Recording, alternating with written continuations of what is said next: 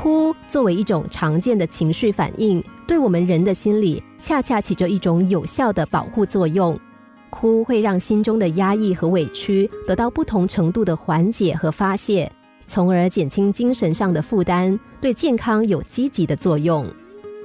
美国圣保罗雷姆塞医学中心精神病实验室专家认为，人体排出眼泪可以把体内积蓄的导致忧郁的化学物质清除掉，从而减轻心理压力，保持心情舒坦。很久以前，有一名身负重伤的士兵从战场上归来之后，发现家园被毁，爱人背叛，迎接他的比战场还要残酷。他想哭，但是想起自己是战士。于是硬把眼泪吞了回去，大家都竖起大拇指，说他男儿有泪不轻弹，是一个真正的英雄。有一天，国王要为女儿举行一场比武招亲大赛，很多人踊跃参与，这位战士也报名参加了。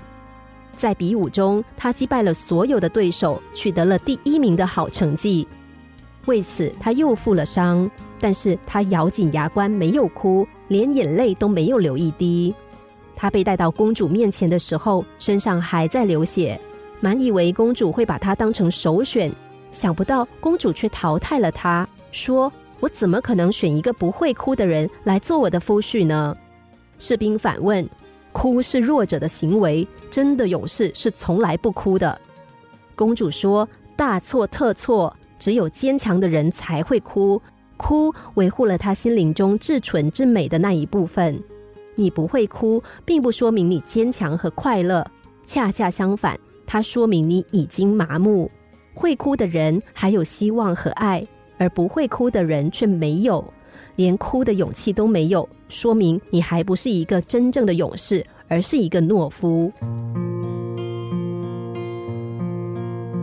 不会为自己哭的人，也不会为别人哭；不会为痛苦哭的人，也不会为幸福哭。而一个不会哭的人，跟冷血动物还有什么区别呢？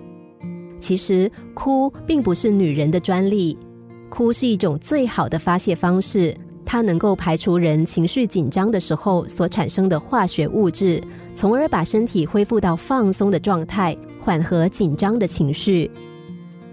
在该哭的时候就要哭。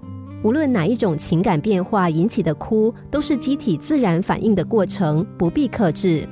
尤其是当你心情抑郁的时候，大声的哭出来，你就会获得一份好心情。心灵小故事，星期一至五下午两点四十分首播，晚上十一点四十分重播。重温 Podcast，上网 U F M 一零零三 t S G。